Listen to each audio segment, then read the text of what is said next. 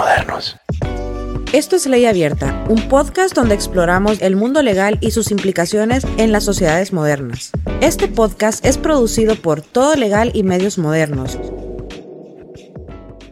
Este programa se hace gracias a... Descubre los famosos postres, desayunos y sándwiches de L'Art du Pen.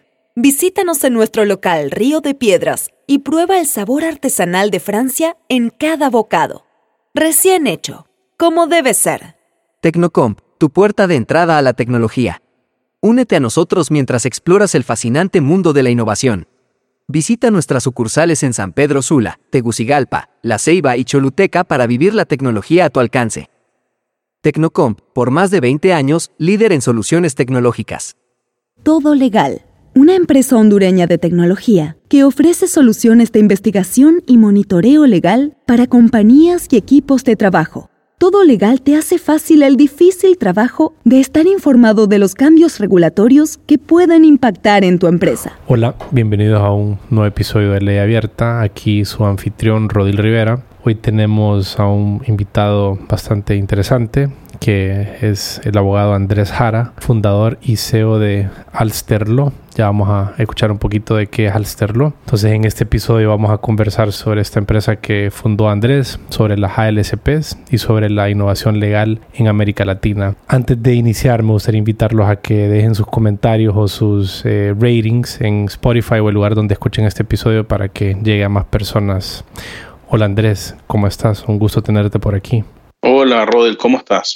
También feliz de compartir eh, este espacio y, ojalá contribuir a, la audiencia. ¿Y tú dónde estás en este momento, Andrés? Ahora estoy en Santiago de Chile, que es en donde está mi hogar y en donde vive mi familia. Em, pero ya habrás visto que soy una persona que se mueve harto, así que habitualmente estoy de viaje en, en distintos lugares de la región. Sí y compartirnos un poco qué hacías antes de hacerlo y a qué te dedicabas y cómo diste con este camino de la innovación legal. Yo creo que el, camino, el camino, aquellos que me han escuchado o algo han eh, leído sobre las cosas que me gusta escribir, eh, en términos generales se debe un poco a una inquietud muy personal, eh, pero sobre todo la incomodidad que sentía en el ambiente de la industria de servicios legales más tradicional, por decirlo así, ¿cierto? las oficinas de abogados, como todas las conocemos durante los últimos cientos de años. Y, esa incomodidad es la que hace nacer en mí la, inquietud eh, de poder eh, tratar de encontrar algún espacio en donde me sintiera más cómodo. Y esa comodidad eh, o ese espacio eh, no lo encontraba, en Latinoamérica a lo menos, ningún prestador de servicios, llamémoslo así, profesionales o en empresas por las características que veía en ella y, y, eso hace que finalmente yo diga, bueno, parece que voy a tener que armar mi propio mi propio barco eh, para sentirme mucho más cómodo y, poder navegarlo por estas turbulentas aguas de, de, la innovación. Y mencionaste esto del despacho tradicional como lo conocemos hace 100 años. Entonces, como a la luz de eso, me gustaría saber si tú estudiaste fuera de Chile, o sea, tuviste la experiencia, digamos, de, la, de las firmas legales, en tipo como lo miramos en Suits o películas. Eh, es una pregunta, ahora si estudiaste fuera de Chile. Y segundo, como si tú crees que esa firma ideal de la que hablas, que se ha desarrollado tradicionalmente, ¿crees que en América Latina se desarrolló también de esa manera o es un poquito diferente el sabor? Eh, es una buena pregunta. Mira, bueno, a lo primero sí estudié fuera de Chile, tuve la suerte y he tenido la suerte a lo largo de mi carrera de estar expuesto a distintos programas académicos en, en la región, eh, pero también en países, llamémoslo así, de mayor desarrollo, como Estados Unidos o Europa.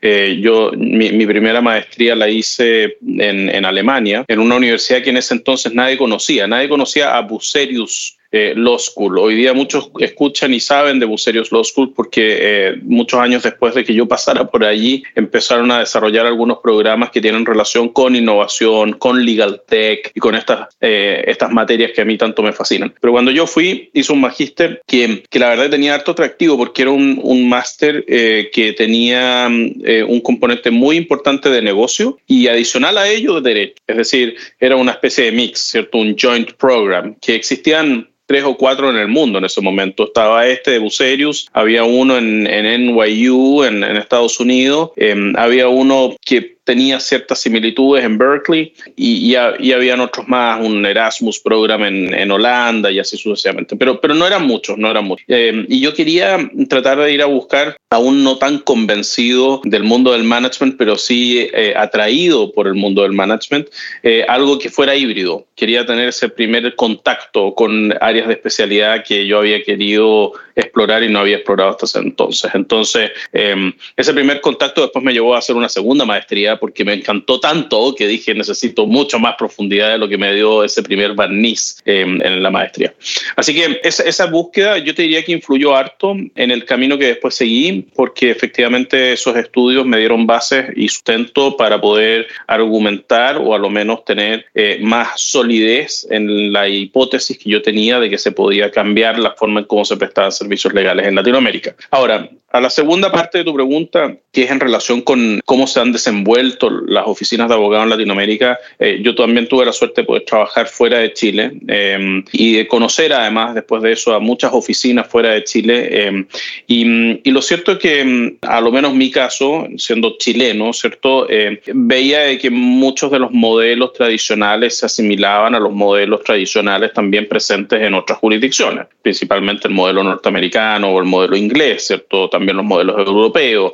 No había muchas diferencias, eran básicamente pirámides em, en donde los socios lideraban, las mesas directivas y decisiones trataban de ir profesionalizándose cada vez más en el tiempo, pero seguían siendo lideradas las tomas de decisiones por quienes habían sido los originales formadores o fundadores de esas organizaciones y luego hacia abajo básicamente un, eh, un, un ejército de distintos abogados en distintos niveles de madurez y con distintos niveles de experiencia y con muy bajos eh, interacción y, también muy pocos actores dentro de esa misma pirámide que tuvieran otras áreas eh, de expertise, ¿cierto? Eran en general dominadas y siguen siendo en general dominadas por el abogado. El, el administrador que está abogado al management, abogado al marketing, es más bien accesorio a la ecuación, ¿cierto? Creo que eso cambiando en el último tiempo, muchas firmas se han ido profesionalizando más, son muy pocas las firmas, sí, que han dado un espacio en la propiedad a eh, esos managers, muy, muy pocas. Por lo tanto, eso ya te demuestra en general de que si bien hay mayor conciencia y, y, mayor interés en profesionalizar la gestión de las oficinas o,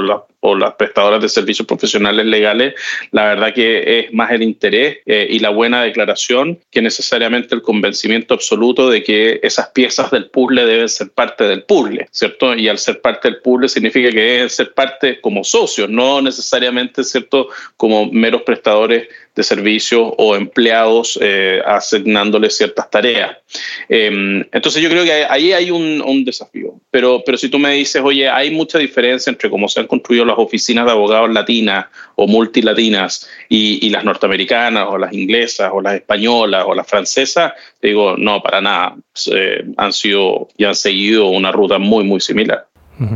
Y más que todo, tal vez nosotros emulando el modelo. Nosotros emulando el modelo, sí. Es decir, claramente no hemos sido quienes hemos diseñado o llevado la vanguardia o hemos sido la punta de lanza como latinos en, en crear el modelo. Más bien hemos adoptado, tomado, adaptado en cierta medida eh, el modelo a, las necesidades locales y, y, quizás una de las grandes distancias o diferencias que se da en Latinoamérica respecto de países más desarrollados es la envergadura, es el tamaño, es el N de abogados, por decirlo así, ¿cierto? Y lo que no vemos aún creo yo, o, vemos muy poco, eh, es esa real voluntad y convencimiento de las firmas de abogados latinas en invertir en innovación. Es decir, en general todas se declaran innovadoras, pero ninguna realmente pone dinero arriba de la mesa para innovar. Eh, y por innovar me refiero a invertir de forma real en tecnología,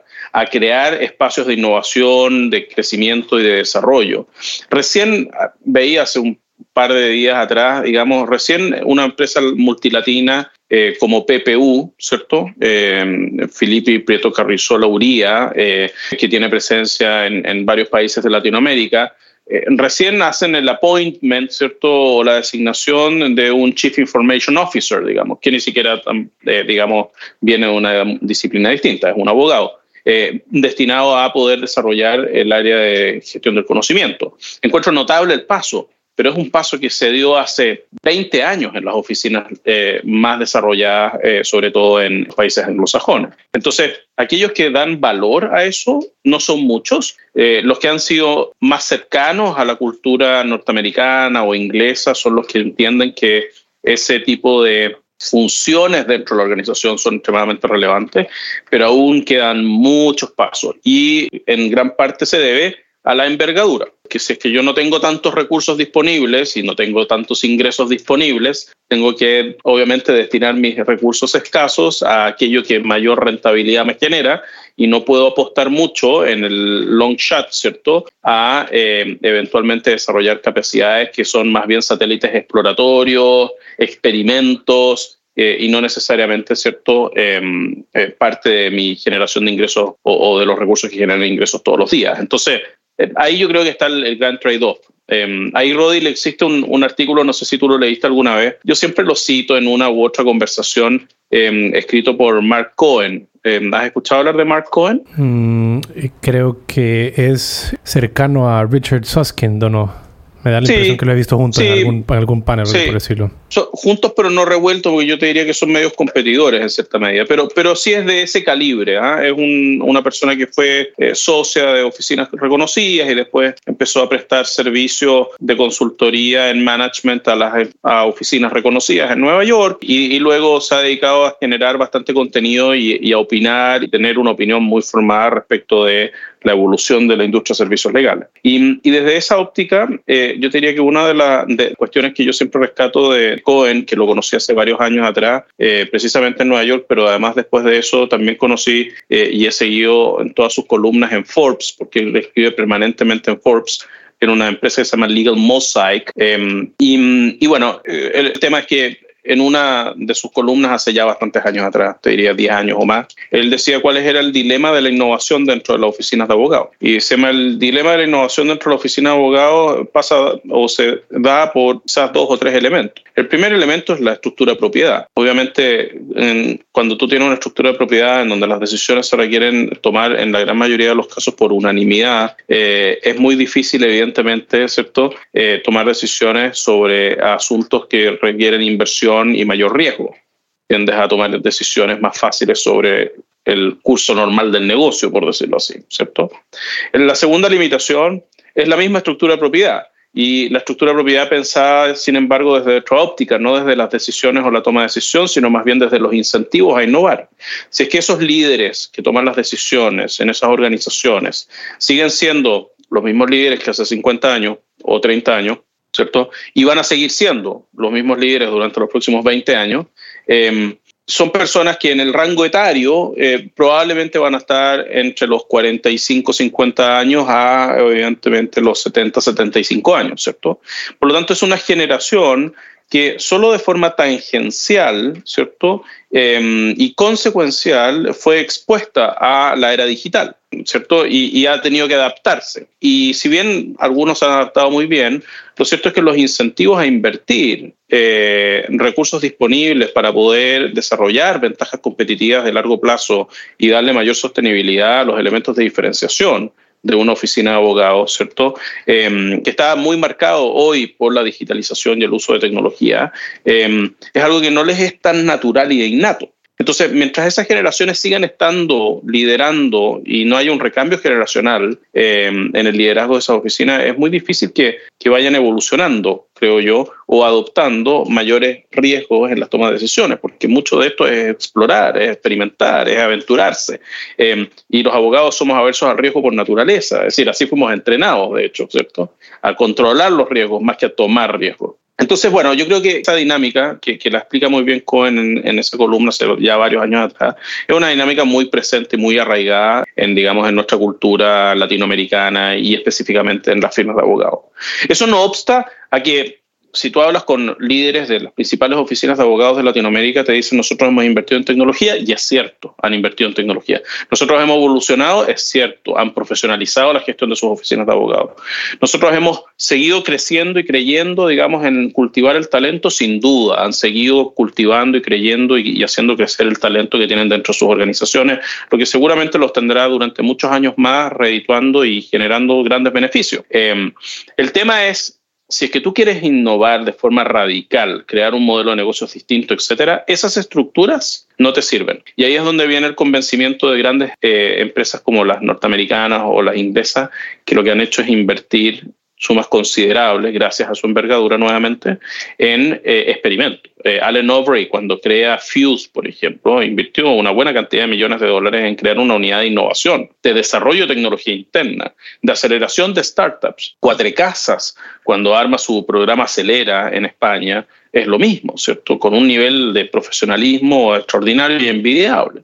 Y así sucesivamente. Los grandes players del mundo han entendido de que eso es parte de la ecuación. Los grandes players de Latinoamérica todavía no entienden del todo que eso sea un componente importante de su ecuación. Sí, creo que usualmente en Latinoamérica no, y va con la línea de lo de si emulamos o no, y eso es lo que sucede la mayoría del tiempo, ¿verdad? No, no nos atrevemos mucho a experimentar y a correr estos riesgos que tienen en parte que ver por la envergadura como tú lo mencionas, no, están tan disponibles los recursos como para ponerlos a experimentar. Y también el upside tal vez no es tan alto como es en estos mercados desarrollados donde tenés, si la pegas o si funciona el experimento, el, potencial de ganar es enorme, mientras que aquí en, nuestros mercados no es, no es tan grande eh, por la fragmentación de América Latina, no hay, no hay un mercado tan grande, pues aparte de Brasil. Eh, y México, entonces están, están esos temas ahí que han de jugar un rol en, en el miedo a innovar que tenemos en esta parte del mundo.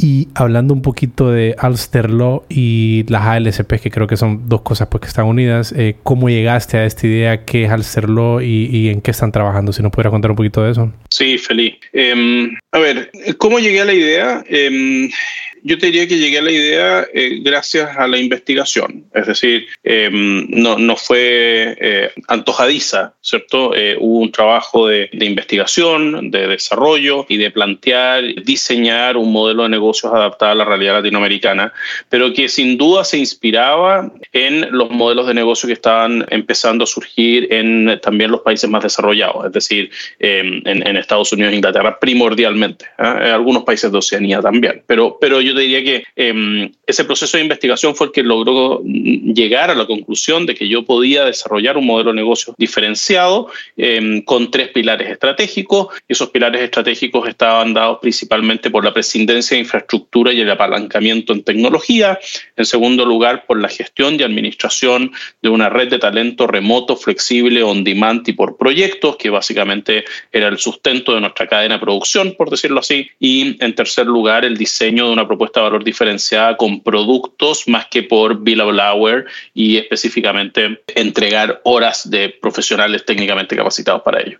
Y, y con esas tres verticales eh, se empieza a desarrollar el modelo, pero el planteamiento original fue ese y, y la inspiración para ello fueron distintos modelos ya existentes en otras jurisdicciones. Es decir, me inspiré evidentemente en Axiom, en Lawyers on Demand, en Exigent, eh, Group, que de hecho acá en, ayer eh, hoy día salió una noticia que se lo compró Morae, un actor eh, global de, Legal Process Outsourcing y Legal Technology, em, en Elevate Services, en United Lex, en otros, digamos, actores que para mí eran referentes, ¿cierto? Que venían haciéndolo bien, que venían construyendo modelos de negocios distintos. Y, eso fueron fuente de inspiración. Eh, fueron fuente de inspiración no tan solo a nivel, digamos, de modelo de negocio, sino también a nivel de personal, porque, porque viajé a conocer o traté de encontrar y conversar con los fundadores de esas compañías también, quienes me entregaron más información sobre sus historias y evidentemente también con mucha generosidad eh, pude acceder a conocimiento que me permitía darle más sustento a mi tesis. Y de la mano con eso, ¿qué hacemos y hacia dónde vamos? Eh, yo te diría que Alster ha, ha, llevado adelante un proceso de maduración. Eh, arrancamos el año 2015, formalmente, digamos. Son ocho años, sí, sí. Que parecen diez eh, o más. ¿ah? pero sí. Eh, y, partimos cuando nadie estaba hablando de estas cosas, y eso es lo interesante. En los últimos ocho años, la verdad que ha pasado mucho, si lo miro en retrospectiva, ¿cierto? Eh, pero sin duda éramos de los primeros que estábamos hablando de cosas que nadie estaba hablando. Eso ya, ya era algo, ¿cierto? Eh, sin duda una oportunidad, pero a la vez también una tremenda responsabilidad y dificultad. malo, Tiene sus ventajas y desventajas. Oye, ser first mover siempre, siempre tiene pros y contras, pero... Mm, Pero, pero lo cierto es que éramos first mover y lo fuimos. Y tenemos que reconocer, digamos, eso en nuestra historia. Y creo que ha sido un gran activo el ser first mover porque nos permitió ir un poco adelante en el proceso de maduración del modelo de negocio y, y no tener mucha competencia tampoco, lo que nos ha permitido ir decantando y encontrando esos, esos puntos más eficientes o más atractivos dentro del modelo de negocio. Entonces, con eso dicho, esa historia ha sido de altos y bajos, obviamente, nos hemos equivocado muchísimas veces, hemos eh, invertido mucho dinero, eh, hemos perdido mucho dinero, pero a fin de cuentas hemos sobrevivido durante todos estos años y, y hemos, eh, y estamos en una etapa en donde estamos, yo te diría, en un proceso como de reafirmación y reinvención a la vez. Yo creo en los modelos de negocio esencialmente dinámicos Estoy absolutamente convencido que hoy, el momento en el que estamos a nivel histórico, en todos los planos, geopolítico, económico, social, etcétera, sobre todo en Latinoamérica, es un momento extremadamente confuso en donde la agilidad, la flexibilidad y sobre todo una mirada innovadora puede tener mejor, digamos, rédito que mantenerse un poco, eh, yo diría, pegado o limitado eh, por eh, las maneras de hacer las cosas que siempre se han aplicado en la industria de servicios legales. Yo creo que estamos en una época en donde donde hay mucha capacidad mucha oportunidad de innovar. Eh, y es como un nuevo renacer, en cierta medida, ¿cierto? Eh, y, y, ese nuevo renacer es el que yo quiero tomar, ¿cierto? Y creo que toda la experiencia que hemos acumulado es, es una experiencia que es muy virtuosa para ello. Nos genera algunos bias que hay que tener cuidado de no eh, impactar, digamos, en esa visión, pero, pero sin duda estamos en ese punto del tiempo. Por lo tanto, eh, eso nos ha llevado a tener tres servicios sumamente claros y sumamente, digamos, estructurados y, y, con buenas propuestas de valor, que son los servicios legales de nueva generación, que llamamos nosotros principalmente enfocados en eh, industrias, eh, llamémoslo así, también innovadoras o en empresas que tengan una base digital relevante y eso lo prestamos con expertise de esta red de talento que tenemos disponible. Lo segundo es el, el servicio que llamamos Flexible Legal Talent, que es, es, el arriendo del talento, ¿cierto? Es estos secondments profesionalizados, que es mucho más el modelo puro de un Lawyers on Demand o de un, o de un Axiom o un Paragon Legal en, en Estados Unidos y otros más. Y la vertical de Legal Operations Consulting, que, que nosotros fuimos los, los, primeros en empezar a hablar de Legal Operations en Latinoamérica también. Y antes de eso no se llamaba Legal Operations, se llamaba Legal Management. Eh, y, y, pasamos a hacernos bastante propietarios de esa bandera, ¿cierto? Del Legal Operations y, y aplicar metodologías y tenemos además un abanico y un portafolio de casos de éxito y casos de, de, proyectos que hemos ejecutado en toda la región, gracias a Dios además, no solamente en Chile. Eh, y, eso, y eso nos da también ciertas ventajas y cierto sustento. Pero sobre todo lo que yo siempre digo, lo, lo más afortunado que hemos sido radica en principalmente la capacidad que hemos tenido de poder ir modificando nuestra propuesta de valor en el tiempo, ir diversificando nuestra propuesta de valor en el tiempo, porque no es solo servicios legales, sino que tiene todo este abanico de otras cosas que nos genera diversificación, nos permite reducir el riesgo y tener menos exposición a ciertos tipos de verticales particulares. Y además de eso, eh, nos entrega eh, evidentemente información y eso es lo más enriquecedor de todo. Es decir, estas distintas verticales nos hacen interactuar y tener exposición a distintos tipos de clientes y distintos tipos de industrias y distintos tipos de eh, envergadura de clientes, etcétera. Y eso eh, genera mucha información. Y, y esa información ha sido una de nuestras grandes riquezas. Nuestra gran riqueza, nuestro gran activo a lo largo de los años ha sido la capacidad de poder a, utilizar la simetría de información en nuestro beneficio. Y yo creo que ahí está la base. Mientras más información somos capaces de procesar, de tener, de estar actualizados, de conocer, mucho más relevante nos transformamos para todos nuestros clientes en los distintos tipos de servicios que generamos. Eh, y mucha más velocidad nos da para poder tomar decisiones con agilidad eh, respecto de eh, básicamente la misma propuesta de valor que tenemos. ¿Y utilizan alguna como tienen alguna metodología, alguna herramienta donde esto, este tema de la información que recopilan, digamos, de diferentes sectores, diferentes situaciones, la tratan de alguna manera o le sacan el jugo de alguna manera a través de tecnología o algo por el estilo? Sí, hoy día tú tienes la capacidad de hacer resúmenes eh, muy rápidos respecto a distintas fuentes de conocimiento eh, y distintas fuentes de información. Eh, esos resúmenes son mucho más fáciles de procesar de leer, de entender. puedes además llevar esa información a generar reales centros de gestión de conocimiento, que es un poco lo que nosotros hacemos, ¿cierto? Es decir, nosotros tenemos, por decirlo así, las antenas muy paradas y estamos capturando permanentemente y, y las orejas muy abiertas, eh, escuchando permanentemente lo que está pasando en el mercado. ¿Por qué, lo son, por, qué, ¿Por qué lo hacemos y cómo lo hacemos? Bueno, ¿por qué lo hacemos? Porque, porque nos permite estar a la vanguardia. ¿Y cómo lo hacemos? Eh, bueno, evidentemente utilizando principalmente tecnología, redes sociales, etcétera. Tenemos una escucha activa, ¿ya? Eh, y esa escucha activa nos permite procesar gran cantidad de información, eh, concentrar gran cantidad de información y esa información traducirla posteriormente en, tomas de decisiones, finalmente, ¿cierto? Eh, ¿Y, por qué hemos logrado eso? Lo hemos logrado básicamente por los años que llevamos recorriendo en este ecosistema. Entonces eso nos ha generado un network extraordinario y nos ha generado también, digamos, acceso a información bastante única. El hecho de que yo además esté viajando todos los años, digamos, a todas las conferencias relevantes de la región o del mundo en materia de innovación legal, legal tech, etcétera, nos genera también acceso de primera fuente. Y eso es un lujo que no se pueden dar muchos, ¿cierto? No, no es tan fácil. Si, tú me, si yo te digo, oye, ¿cuáles son las tres conferencias de legal tech que tienes que ir el próximo año? Probablemente te vas a demorar un tiempo en decírmelo yo ya tengo la lista y ya tengo, ya tengo los registros hechos, ¿cierto? Y, casi los pasajes comprados. ¿Cuáles son para que nuestra audiencia pueda anotarlas en su... O, de las que tú prefieres, digamos, ¿cuáles son? No, yo creo que el próximo año hay tres que son bastante estratégicas, a las que yo voy sí o sí. Em, una, voy a volver ahí porque ya había ido varias veces, pero es la Legal Tech, eh, Legal Tech eh, Week, eh, que es la New York New York Legal Tech Week, que, que es el, los últimos días de enero, primeros días de febrero. Em, después en mayo, eh, Clock. Clock para mí es clave, em, que es el Clock CGI, digamos, es la Global Conference o Global Institute, como le llaman ellos, em, que es muy, muy importante. Y, y, el otro que me gusta mucho, pero siempre me debato en ir o no ir, es ILTECON, eh, y, me debato por ir o no ir porque eh, generalmente es en fechas en donde también hay otras conferencias que están un poco compitiendo.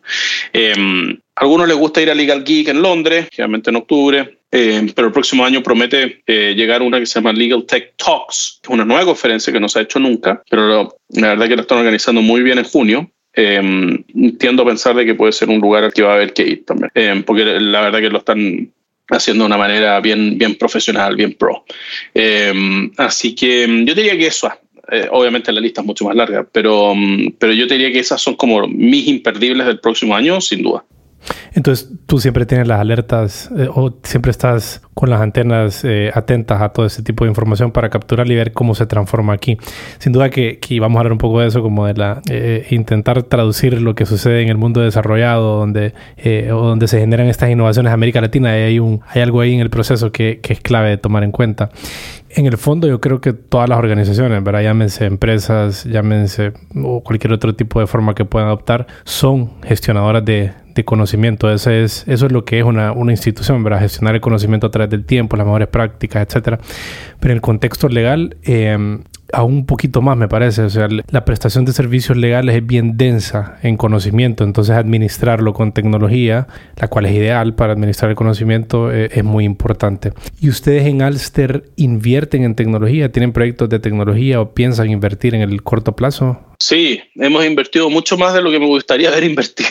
Pero, pero, mm, pero sí, eh, no, para mí, para mí tecnología es un key. De hecho, eh, antes de la pandemia, durante la pandemia disolvimos el equipo, pero tuvimos un, un Special Task Force solamente de desarrollo de tecnología con developers internos. Eh, y a raíz de eso nace un software que nosotros creamos que se llama Kia Technology, que, Kia Technology es un spin-off de Alster, em, en donde básicamente eh, se comercializa un software as a service em, en la categoría de software que se denomina Matter Management, em, pero que nace un poco al amparo de nuestros procesos internos y de cómo nosotros necesitamos administrar el talento y los procesos productivos, el seguimiento, la automatización y estandarización documental y otras cuestiones similares.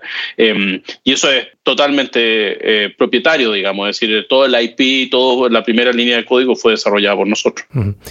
¿Y qué tipo de clientes de las tres verticales que mencionaste, como cuáles son el, cliente ideal, digamos, que utiliza eh, las verticales de ustedes o los servicios de ustedes, o, el use case, el que usualmente le sirve mucho a la solución que ustedes brindan en Alster? Sí, nosotros tenemos, yo te diría, dos dos tipologías de clientes. Es decir, si es que tuviera que hacer mi ICP, ¿cierto? O dibujar mi buyer persona, em, estaría hablando de dos tipos de buyer persona, dos tipos de clientes, porque el offering también nos permite ampliarlo, digamos, a dos tipos de clientes. Primero, tenemos un cliente muy tecnológico, es decir, tenemos una, una exposición muy importante al mundo startup, em, al mundo de los nuevos negocios, llamémoslo así, de base digital sobre todo, por lo tanto, muy expuesto a fintech, biotech, health tech, eh, insurtech, em, etcétera, etcétera. Em, y, y, eso, eso es extremadamente valioso por nosotros, no solo por el hecho de poder entregar una buena propuesta de valor adaptada a las necesidades de ese segmento en lo que refiere a servicios legales más bien transaccionales y de acompañamiento en sus primeras etapas de financiamiento o de escalamiento, sino porque además nos da una exposición muy única a las tendencias más relevantes en otras industrias. Entonces estamos permanentemente en contacto con los nuevos negocios en otras industrias, cuestiones que podemos extrapolar a nuestro modelo de negocio, pero además también podemos conocer, aprender de, para llevarlo en cierta medida a los corporate, que es nuestro segundo segmento, ¿cierto? El big corporate. El big corporate probablemente es aquel que mejor cabe dentro de, nuestro, dentro de nuestra, digamos, propuesta de valor, porque es alguien a quien le podemos proveer talento a través de nuestro sistema de staff augmentation que llamamos Flexible Legal Talent. Podemos entregarle legal um, outsourcing o, legal management services, que básicamente em, nos permita a nosotros externalizarle trabajo legal, ¿cierto? Podemos dotarlo de conocimiento tecnológico o de innovación eh, relacionado evidentemente con la exposición que tenemos al otro segmento. Y además de eso, podemos acompañarlo en el diseño de mejores procesos a través de Legal Operations Consulting. Entonces, como el, mejor caso de uso es el Big Core porque tiene todas las piezas necesarias para poder eh, desplegar nuestro offering completo. Pero eh, eso no obsta a que, si bien es nuestro mejor caso de uso, la verdad que el particular cariño que le tenemos y cercanía que tenemos con el mundo del venture capital y de las, startups eh, nos hace también tener un alto nivel de diferenciación, ¿cierto? Porque finalmente esa cercanía que tenemos con ese ecosistema enriquece mucho lo que podemos ofrecer a otros. Eh, eh, yo además eh, y, eso no lo conversamos, pero parte de mi background, mi principal background es como un venture capital lawyer, ¿cierto? Es decir, mi background, digamos, como abogado siempre ha estado relacionado con el mundo startup, eh, como eh, abogado de fondos de venture capital, abogado de startups, y eso me ha dado además no tan solo herramientas para aprender a emprender, sino que además también al ser emprendedor me permite entregar mucho valor en esas conversaciones porque efectivamente hemos vivido en carne propia lo que es desarrollar tecnología, lo que es crear un nuevo negocio.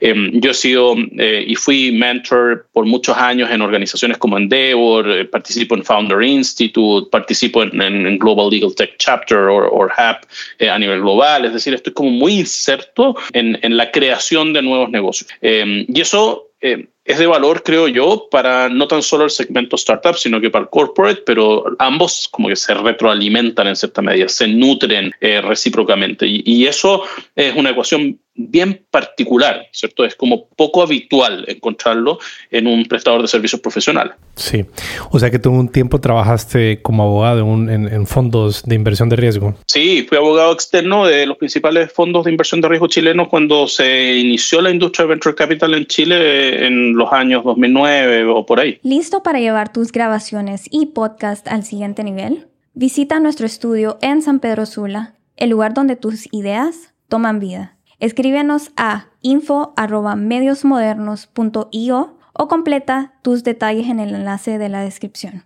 La primera hora es por cuenta nuestra. Sí, porque todo este lenguaje de, digamos, buyer persona, modelos de negocios, es un, es un lenguaje bien desarrollado en, estos grupos, ¿verdad? En el grupo startups, en el grupo de, empresas de tecnología. Pero además de eso, como yo estudié un MBA, em, aparte de mi máster en Alemania en Derecho y Negocio, eh, porque ese fue el segundo máster que hice, fue un MBA. Entonces, Claro, yo me transformé en un híbrido. A mí cuando me miran me dicen, no pareces abogado cuando hablo, y es cierto, no pretendo parecer abogado. Soy abogado, sé lo que sé, puedo agregar valor, pero, pero evidentemente mi diferenciación está en estos otros componentes y estas otras, estos otros skills que puedo traer a la mesa. Sí, que yo creo que cada vez el mercado se va a mover más hacia eso, o sea, servicios mucho más, mucho más precisos, mucho más fáciles de adquirir, que creo que es uno de los temas, que el servicio legal es, difícil de adquirir, requiere como esto de planificar el traje que vas a diseñar la medida. Entonces todo ese proceso se puede reducir eh, con cosas un poquito más estandarizadas. Entonces se va a mover hacia ese sentido, sin duda, la prestación de servicios legales. Y Andrés. Sí, yo, yo creé, mira, yo creé hace varios años atrás cuando partí con Alster y creé un, servicio que, o un producto, ¿cierto? Me gusta hablar mucho de producto y creé un producto y el producto lo llamé Legal Business Modeling. Y el Legal Business Modeling para mí era esta mirada que tiene el abogado particular de poder entregar, ¿cierto?, a alguien que está diseñando un nuevo modelo de negocio, de dotarlo de los de los fundamentos, ¿cierto? Correctos, de los pilares correctos para darle sostenibilidad en el largo plazo y hacer que esa historia sea una historia de éxito. Y en eso, este mix entre el abogado y el ingeniero, por decirlo así, agrega mucho valor, porque finalmente eh, eh, puedes mirar las cosas de distintas perspectivas y puedes evidentemente ayudar en una toma de decisiones muchísimo más completa, por decirlo así. ¿Y cómo ha sido la, la adopción o la recepción de, del mercado hacia la oferta de ustedes desde los inicios actualmente y cómo ha cambiado tal vez esa, esa, recepción en el mercado, si nos pudieras compartir un poco de eso. Mucho cambiado, mucho cambiado, Rodil. Eh, eh, el inicio fue terrible, eh, era extremadamente difícil, nadie nos quería comprar nada y nadie entendía lo que decíamos. e incluso así me lo dijeron en la cara muchas veces, ¿cierto? yo te diría que una de las grandes dificultades que tiene cuando tú estás creando una categoría, por decirlo así, eh, es, es, también eh, construir casos de éxito que le den a esa categoría, en cierta medida, un espacio en el mercado. ¿Cierto? Al final tú eres un, un, newcomer, ¿cierto? Alguien que viene con algo nuevo que nadie conoce y nadie ha comprado. Entonces, mientras alguien no lo compre, es la clásica, digamos, problemática del primer producto, ¿cierto? Y de tratar de encontrar tu product market fit en el mundo de los startups, ¿cierto? Eh, tienes un producto nuevo, nadie lo ha probado, si es que no le solucionas el problema a alguien y le cuentas a alguien que lo lograste solucionar con otros que sean de, de fiar, por decirlo así, entonces es muy difícil que te compre. Eh, entonces, al final, uno tiene que partir por lo sano y lo simple. Por eso que empezamos vendiendo servicios legales al inicio y después empezamos a complementar la propuesta de valor con las otras cosas. Vender servicios legales es muy fácil. Si es cosa de que tengas buenos contactos, relaciones de confianza, eh, sepas algo de derecho y no hayas reprobado todos los ramos en la universidad y ya puedes vender servicios legales. No necesitas más, no necesitas infraestructura, no necesitas inteligencia de negocio, no necesitas nada. Eh, es muy barato vender servicios legales. Eh, el problema es empezar a diferenciarse en la industria de servicios legales, porque, mm, porque vender servicios legales es tan fácil y tan barato que cualquiera puede venderlo. Entonces al final tú dices, bueno, entonces ¿cómo me empiezo a diferenciar de cualquiera? Eh, y ahí es donde empieza la técnica eh, y en donde empieza la gracia. Entonces yo te diría que va, mucho por ahí, Rodil, ¿ah? eh, va, va mucho por, por ese aprendizaje que tuvo un camino, como te decía, bastante tortuoso al principio, en donde era difícil construir esas historias de éxito porque alguien te tenía que abrirte la puerta primero y tenías que convencerlo de que te abriera la puerta. Y después de eso, cuando ya se empieza a correr la voz, bueno, se empieza a ser más, más seguro tomar una decisión, ¿cierto? Es lo clásico, mira, yo siempre lo digo, en la industria de servicios legales nosotros siempre hablamos de, los famosos rankings, ¿cierto? Chambers, Legal 500 y todo. Yo soy bastante crítico en general, pero a veces medio lúdico. Eh, debo reconocer que, que, me encantaría estar en alguna de esas cosas porque creo que el ego a uno lo alimenta, ¿cierto? Y son esas, esas medallas que uno dice que qué bonito estar en Tier 1 Chambers o lo que sea. Es como te alimenta el ego, por lo menos te alimenta el ego. Quizás te trae algún cliente, lo dudo, pero yo creo que te alimenta más el ego que otra cosa. Y sobre todo entre tus pares, en un ambiente que sabemos que es de bastante competitividad, ¿cierto? Entonces, eh, pero, pero haciendo el caso de uso de los chambers o de estos rankings, al final uno dice, bueno, ¿cómo y por qué? Eh, evidentemente uno quisiera recorrer ese camino y llegar a la cúspide de esas clasificaciones o de esos rankings. Y básicamente es porque uno necesita ir generando algún marco de diferenciación. Y, y, si es que tienes el sustento, ¿cierto?, de externos supuestamente objetivos en su evaluación, ¿cierto?, entonces te permite contar mejores historias. Y esas medallas te permiten demostrar de que has ganado batallas, ¿cierto?, o de que has ganado la carrera de los 100 metros. Eh, y por lo tanto ya no eres un desconocido para el mundo. Y el no ser un desconocido para el mundo, si alguien pregunta por ti, quizás alguien ya escuchó, ya te vio en el diario que pusiste eso, o en las redes sociales que pusiste que te ganaste el premio, o lo que sea. Entonces, cuando empiezas a ser top of mind, empiezas a ser reconocido, empiezas a reducir también eh, la fricción que se genera en la conducta de adquisición de tu servicio o de tu propuesta de valor. Entonces, el gran trabajo que tiene un newcomer, como lo fue Alster, era construir ¿cierto? y desarrollar, y para eso se lleva mucho tiempo ¿cierto? y dinero, el posicionamiento. el brand endorsement. Porque si tú no tienes un brand endorsement, ¿cierto? Y no tienes una marca presente, fuerte, con solidez, y no eres parte de estos rankings y estos caminos tradicionales, ¿cierto? Recién, hace dos o tres años atrás, 2019 creo fue el primer año, Chambers reconoció a los Alternative Legal Service Providers a nivel global, pero todavía Latinoamérica no lo tiene mapeado, solamente ha mapeado Europa y Estados Unidos. Y hay un ranking global, pero no miran Latinoamérica. Y recién en 2019 fue eso, ¿cierto? Entonces tú dices, bueno, mm, tengo que ir construyendo, ¿cierto? Esa historia. Y, y, eso es intensivo en tiempo eh, y requiere ser sumamente resiliente, sumamente perseverante eh, y, y, tener recursos financieros para hacerlo, porque no, no es barato. Sí.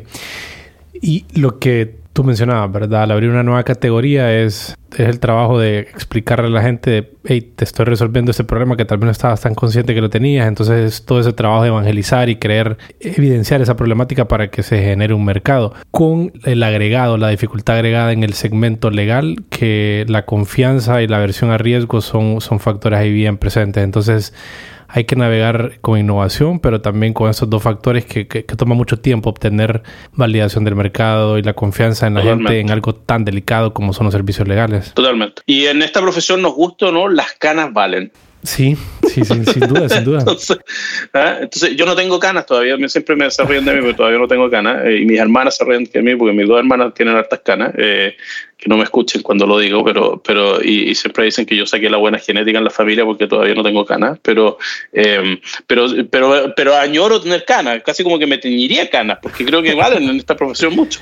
Sí, es, similar a los doctores, ¿no? O sea, preferís un doctor que, que vos le notas la experiencia y digas, que ah, esta persona ha estado con muchos casos, entonces te sentís un poquito más de confianza. Ese factor de la confianza es complejo. La gente te confía aquí cosas muy delicadas. Y, ok, entonces ya nos contaste un poquito de eso, el tema de la adopción. Y en, la otra, en el otro aspecto de identificar ideas en, el, en, lo internacional, en los grandes foros de, comercio y de negocios del mundo, e intentar tropicalizarlas, cómo ha sido ajustar esas cosas a la realidad nuestra en América Latina, cómo ha sido ese proceso y qué cosas son diferentes en, en estos grandes mercados de, de nuestros mercados.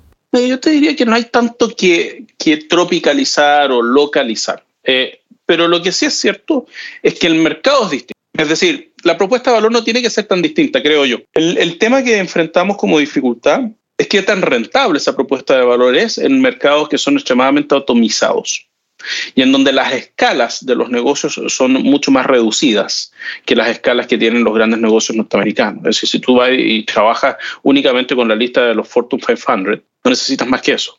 Pero bajo Fortune 500 hay cientos de millones de empresas. En Latinoamérica no existen Fortune 500, o si existen son un par, ¿cierto? Entonces al final al final la necesidad, los tamaños de los equipos. Cuando, cuando tú hablas con, con alguien que hace legal operations en Estados Unidos, que eso es fascinante, ¿cierto? dicen, mira, yo por menos de 100 mil dólares no parto un proyecto. Dice, pero ¿quién te paga 100 mil dólares en Latinoamérica por un proyecto de legal operations? Nadie. Y, luego de eso te dicen, sí, bueno, es que los equipos acá, digamos, tienen un spending extraordinario en, legal resources, etcétera, y, no tengo idea. Son equipos que tienen 200, 300, 400 o más, digamos, abogados internos, ¿cierto? Eh, una Amazon, ¿sabes cuántos abogados tiene Amazon? ¿Cuántos? A nivel global me refiero, no tan solo, no tan solo digamos Estados Unidos. Amazon a nivel global, hace dos años atrás, tenía aproximadamente, tres años atrás en realidad, tenía aproximadamente 850 abogados distribuidos en el mundo. Hoy día tiene más de 1.500. ¿Habrá alguna firma legal en América Latina que tenga esa cantidad de abogados? Sí, del orden de los 800 sí, sobre los 1.000 ninguno yo creo. en Brasil puede ser que tú encuentres algunos. Las más grandes de México tendrán 400, 500. Eh, eh, cuando las miras como firmas integradas, quizás llegas efectivamente cuando vieras un DLA Piper o algo así, tú dirías sí en Latinoamérica, pero DLA Piper no es Latinoamérica, digamos. Pero cuando ves esas firmas, tú dices sí, llegan a esos volúmenes. Pero estamos hablando de un área legal de una empresa. Entonces, al final, tú dices, bueno, entonces, ¿cuánto, ¿cuántos abogados tiene Mercado Libre? Que es como el, símil del Amazon, ¿cierto? Eh, latino. ¿Sabes cuántos abogados tiene Mercado Libre aproximadamente? 20, 30, por mucho. No, tiene mucho más, tiene como 150. Ah, más, Pero um, sin excluyendo Brasil, que son como 50 más en total, pueden ser casi 200 hoy día, como equipo legal completo. ¿eh? Pero, pero igual así, ¿cierto? Es uno en Latinoamérica, es decir, no hay otro mercado libre en Latinoamérica. ¿cierto? ¿Cuánto tiene un, banco? Un banco peruano relevante, importante, 100 abogados. Un barco mexicano importante, 150 abogados. Em, y te estoy hablando de los top 10, ¿cierto? No, te estoy hablando del resto. El average de tamaño de equipos legales en las empresas son 5 abogados en Latinoamérica. Ese es el tamaño average. Eh, comprenderás que el average, si que es un área, eh, hagamos los números súper rápido. Si tú tienes un average de cinco abogados y tienes un costo por abogado aproximado, ¿cierto? De, pongámosle 100 mil dólares al año, que podría ser generoso en algunas jurisdicciones, en otras nos quedamos cortas, pero pongámosle un average de 100 mil dólares al año. Tienes un costo, empresa, ¿cierto? De quizás 150 mil dólares al año por abogado. Entonces estamos hablando, mm, si hacemos la suma rápida, ¿cierto? De aproximadamente 750 mil dólares al año, ¿cierto? En cinco abogados. ¿correcto? Eso ni siquiera llegamos al millón de dólares. Eso es headcount solamente, ¿cierto? A eso si es que le miramos external expend en una empresa importante, con suerte gastará el doble de eso. Ok, lleguemos, lleguemos al consentimiento de que podemos tener un área legal que se gasta 2 millones de dólares al año. Ese es el costo empresa. Para una empresa que factura, no tengo idea, 200, 300, 400 millones de dólares, ¿cierto? Eh, o, mil millones. Eh, pero, pero ese es el tamaño. Entonces, tú le decís a un tipo que, que, se gasta al año, que todo su presupuesto son 2 millones de dólares, entre un millón y dos millones de dólares, y tú le decís, oye, em, em, te, te, vengo a ofrecer una consultoría de 150 mil dólares, y te dice, pero ¿de qué me estás hablando? Estás hablando del 10% de mi presupuesto del año, con una consultoría. No, way. Em, o inversión en tecnología. Oye, invierte en tecnología. Te, te, hago un proyecto de tecnología como los proyectos que se hacen en las compañías gringas, ¿cierto? Que se invierten realmente buena cantidad de dinero. Te hago un proyecto con tecnología Oye, pero un proyecto de tecnología de esta envergadura son 400 mil dólares, por cierto, decir, bueno, bueno, bueno, donde automatizo todos tus procesos y todo el show, ¿cierto? 400 mil dólares, 500 mil dólares. Este, ese tipo que se gasta 2 millones de dólares dice, ni una opción. El que se gasta 10 millones de dólares dice, bueno, quizás, pero esos que se gastan 10 millones de dólares son muy pocos. Entonces, al final, yo diría que eso es una de las grandes dificultades que vivimos en Latinoamérica. Sí, sí, creo que eso genera a su vez unas modificaciones eh, bastante importantes en el modelo de negocio. O sea, cambian la estructura de cómo debemos de ver este tipo de innovaciones. ¿Y, cuál es la importancia, Andrés? No, no, no podéis tener un equipo, Rodir. No puedes tener un equipo de 60 personas, 50 personas contratadas. Tiene que ser, tienes que, puedes quizás tener la capacidad, pero tienes que tenerlas a todas remotas, flexibles, on demand por proyecto. No puedes tenerlas eh, a todas metidas adentro. Como lo haría eventualmente una, una oficina eh, como las que conocemos, digamos, o estas empresas de servicios profesionales y consultoría que existen en Estados Unidos e Inglaterra. Harbor. ¿Has escuchado hablar de Harbor? No. Que es el producto de la fusión de HBR con otras empresas más, HBR Consulting, que es un viejo estandarte, por decirlo así, en el mundo del legal management consulting, años de experiencia en el mundo, y que trabaja con Fortune 500 principalmente. Y, Harbor, claro, Harbor es una empresa que tiene, no sé, 300 personas, 400 personas contratadas en, en consulting y algo en tech, pero estamos hablando que atiende a los Fortune 500. Entonces, al final tú decís, ¿Qué, posibilidades tengo en Latinoamérica de tener una consultora dedicada a la vertical Legal Operations únicamente destinada a eso? Con suerte sobrevive, digamos, un par de años si tienes un costo fijo de 10 personas. Entonces, son órdenes de magnitud. O sea, el Resources Allocation eh, es clave. Y ahí es donde viene la mayor parte de la localización, de entender de que uno no tiene la capacidad, ni vas a tener la capacidad de ser digamos, una empresa como los gringos y del tamaño de los gringos. Así de simple. Quizás lo es, eh, quizás pasas a ser parte de esos gringos algún día cuando te vengan a comprar. Pero, pero antes de eso no vas a llegar a esos tamaños. Claro, no, no. es que el, tamaño te crea diferencias también en la, en la calidad. No solamente es el tamaño, sino es lo que puedes hacer a raíz de ese tamaño, modifica mucho las reglas del juego. ¿Y por qué innovar en el... Tienes, tienes varias eh, charlas donde tocas esos temas de, innovación y por qué innovar en el sector legal y, cuál es la urgencia alrededor de esto. Eso, esa es la pregunta. O sea, es un sector que ha estado bien cómodo, donde es bien tradicionalista. Entonces, ¿por qué innovar? ¿Cuál es la importancia de innovar aquí? Eh, no lo sé, dime tú. ¿Qué crees tú? Yo creo que porque es sustancial. o sea, las leyes son temas legales, son claves para el funcionamiento adecuado de una sociedad. Entonces eso lo es algo muy usado. Lo que pasa es que es como bien invisible todo el sistema legal. No, no lo percibimos. Es una maquinaria bien... Un sistema informático. Es un sistema informático en el fondo de información que regula cómo nos debemos de comportar y contratos y promesas a futuro, etcétera. Entonces, innovar eh, se vuelve muy importante para que toda esta maquinaria pueda funcionar mejor. Ahora, donde yo, donde se me hace complejo planteárselo a, abogados, firmas, eh, sociedad en general, es cuál es la urgencia, como que se vuelva bien, bien clara esa urgencia de, de, por qué debemos innovar y de por qué debemos de estar pensando en ese tipo de cosas. ¿Tú cómo, cómo le planteas eso a, a la gente, a las audiencias sobre la urgencia? Yo creo que la... la a ver, eh, yo creo que en estas cosas, más que existir es como decir, mira, esto no me preocupa, pero me ocupa, ¿cierto? Eh, yo creo que no hay una urgencia inmediata, no es que se vayan a extinguir los abogados en los próximos 10 años, pero sí hay algunos elementos, algunos indicios que hacen de que evidentemente cada vez sea más complejo eh, el negocio de los servicios legales y requiera, digamos, algo de innovación y algo de creatividad. ¿Y, y qué es eso que lo hace así? Yo te diría, factor número uno, la tecnología. Es decir, la tecnología eh, eh, hoy día, digamos, eh, y sobre todo inteligencia artificial generativa, etcétera, hoy día es una realidad imparable. Y yo creo que todavía no dimensionamos el impacto que va a generar. y eso genera un fear of missing out importante. y yo creo que no podemos ser ajenos a eso dentro de nuestra industria. Segundo, em, la pandemia. La pandemia cambió la ecuación del planeta, cambió el peso, cambió la energía del planeta. Es decir, no podemos ser indiferentes a eso. Yo creo que todavía estamos en un estado de estrés postraumático después de la pandemia y todavía no logramos, digamos, em, em, cuajar adecuadamente, digamos, las consecuencias que eso generó en, en las personas. Pero, pero eso genera e imprime, digamos, una impresión importante en materia de trabajo remoto en materia de uso de tecnología, en materia de la prioridad de los nuevos talentos, en materia de cómo vamos a entrenar a los nuevos talentos, etcétera, etcétera.